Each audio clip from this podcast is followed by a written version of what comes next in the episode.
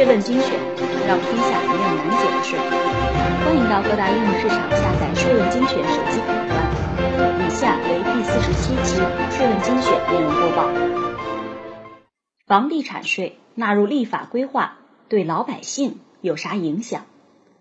来源：和讯网。经过调整的十二届全国人大常委会立法规划本周向社会公布。三十四项最新立法任务亮相，其中包括备受关注的房地产税法。因为房地产市场的波澜不惊，一段时间以来已经淡出公众视野的房地产税再次成为关注焦点。不过，记者采访中发现，此次房地产业界和市民对房地产税纳入立法规划这一消息反应比较平淡。业内人士普遍认为。房地产税纳入立法规划，意味着房地产税立法进程提速，但短期内很难实现开征，对楼市及市民置业不会有什么影响。而结合房地产税试点和有关房地产税的前期相关制度安排，房地产税将是一个综合性税种，对老百姓关注的房价将产生间接影响。因此，市民不要谈房产税色变。早在二零一一年，上海和重庆就率先启动了房产税试点，前者征收对象为本市居民二套房及非本市居民新购房，后者则是个人拥有的独栋商品住宅、个人新购的高档住房，以及在重庆市同时无户籍、无企业、无工作的个人新购的二套房。不过，两地试点对楼市调控的作用。一直存有争议，后续扩大试点一直也没有展开。而在二零一三年十一月的中共中央关于全面深化改革若干重大问题的决定中，提及房地产税，并要求加快立法并适时推进改革，这也是中央文件中首次提出房地产税立法的问题。此后，十二届全国人大常委会立法规划于二零一三年十月公布。包括六十八项立法任务。此次调整后，在税法方面，房地产税法、环境保护税法、增值税法、资源税法、关税法、船舶吨位税法、耕地占用税法等七大税法被列入。根据全国人大常委会工作要求，这些立法预备项目由有关方面抓紧调研和起草工作，视情况在二零一五年。或者以后年度安排全国人大常委会审议。此次包括房地产税法再次被列入十二届全国人大常委会立法规划，意味着本届全国人大在任期结束前，这些税法将被当作立法重点来对待。住建部住房政策专家委员会副主任顾云昌表示，此次房地产税列入立法规划。证明房地产税立法工作正按计划稳步推进，有了重大进展。列入立法规划，就意味着征收房地产税已是板上钉钉的事儿。顾云昌表示，人大会成立起草小组开始起草，中间还要经过多轮意见征询，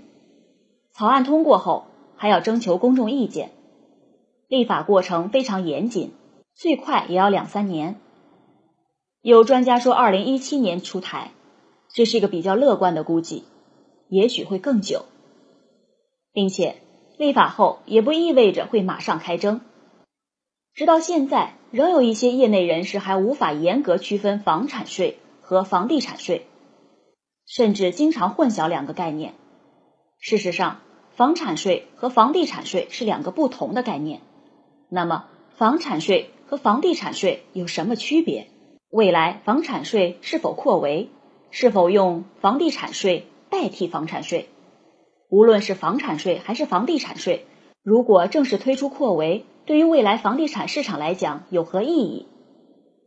同策咨询研究部总监张宏伟表示，房产税是以房屋为征税对象，按房屋的计税余值或租金收入为计税依据，向产权所有人征收的一种财产税。从二零一一年上海、重庆正式试点出台的意义来看，房产税被视为楼市调控手段从行政转向税费的主要标志，也预示着未来楼市长效调控机制可能就此基础上不断完善建立。但是，房产税的扩围进行并非一帆风顺。据了解，房产税扩围工作的准备早已开始。二零一三年，目标扩围城市对于房产税扩围的培训、技术准备等已基本完成。然而，至今为止尚未有明确的扩围动作，其背后的原因较为复杂。从房产税推出的背景来看，尽管二零一一年上海、重庆正式试点前也经历了一年多的舆论探讨铺垫，但对房产税对楼市调控的作用仍有争议。同策咨询研究部总监张宏伟认为，一是因为房产税当时是被动出台，在二零零九年至二零一零年房价过快上涨的市场背景下，旨在通过房产税的出台遏制房价的过快上涨。房产税试点偏向短期功利，导致房产税试点期间效果不明显，最终导致楼市长效调控机制的建立步履维艰。二是业内一部分声音认为，房产税的出台并无明确的法理依据。从这个角度来讲，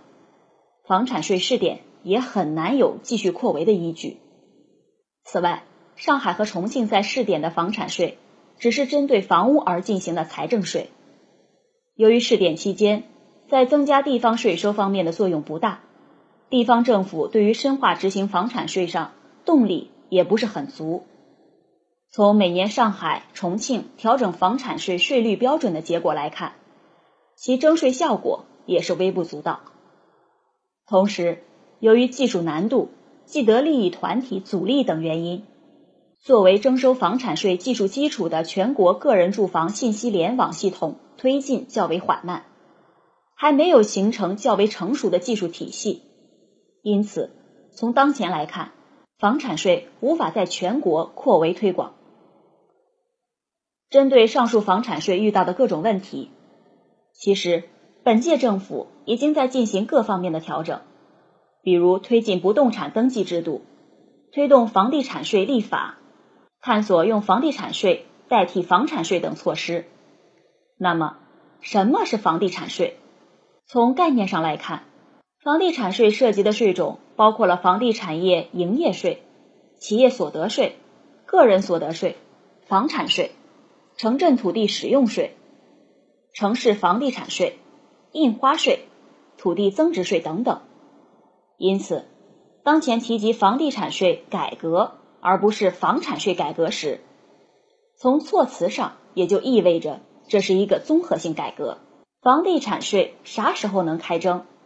由于房地产税是一项系统工程，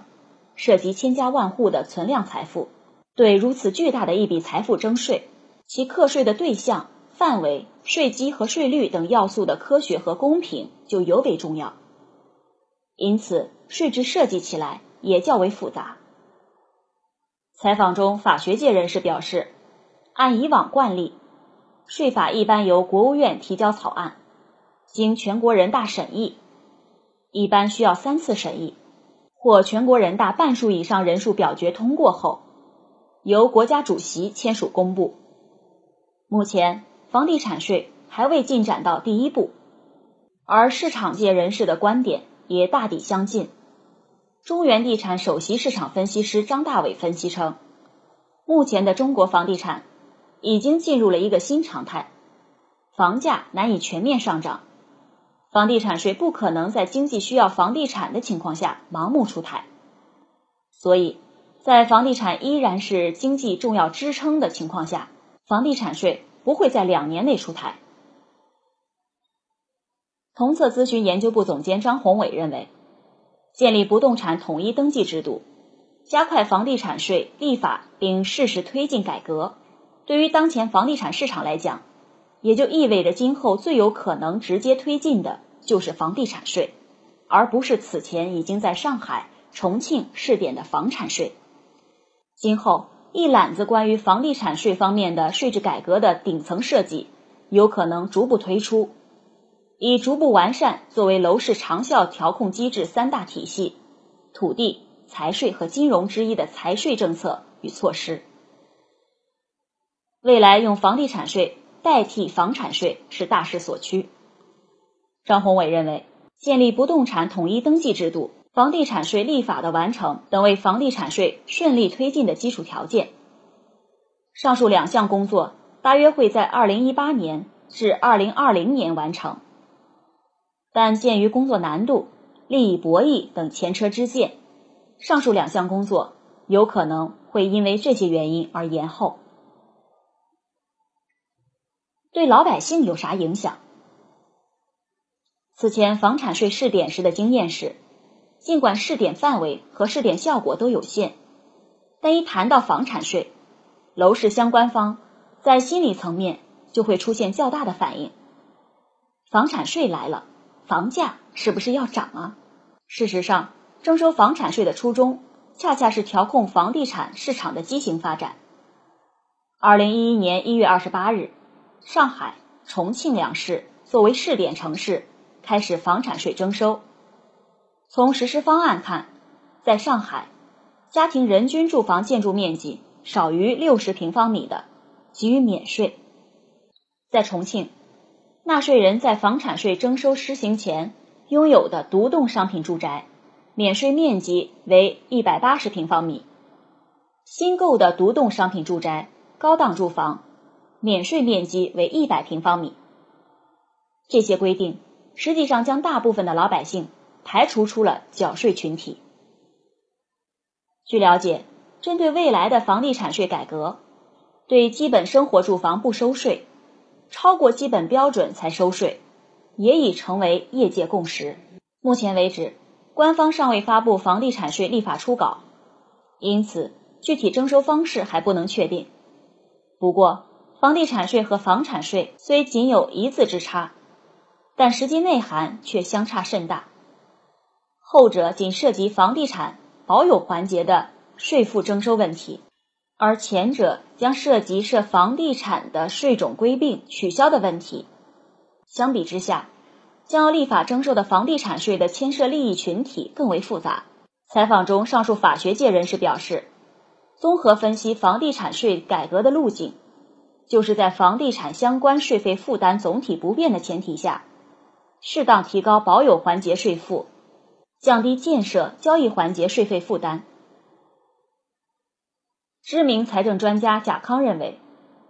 房地产税会影响税负结构，引导利益相关者的预期，优化设计后会产生一定的正面效应。一方面，可以将以往开征的多种间接税负担并入房地产税税种，减少大多数老百姓的税收负担。另一方面，作为直接税，房地产税的税负不能轻易转嫁给别人。而对于房价，业内普遍认为，房地产税确实能在一定程度上抑制持有多套房，但却非打压房价的利器。而从上海、重庆的试点情况看，房价上涨的势头也没有得到根本遏制，决定房价最根本的因素还是供求关系。因此，对于有自住需求的购房者，不必过多考虑未来房地产税的问题，只要价格合适，就可以择机购买。而对于那些有投资投机购房需求的人，则需要认真考虑未来房地产税推出后对于持有成本。和投资收益的影响。谢谢收听本期播报，税问精选，让天下没有难解的税。欢迎到各大应用市场下载税问精选手机客户端，并在语音频道与我们评论探讨。每周一、三、五会为您更新内容，我们下期再见。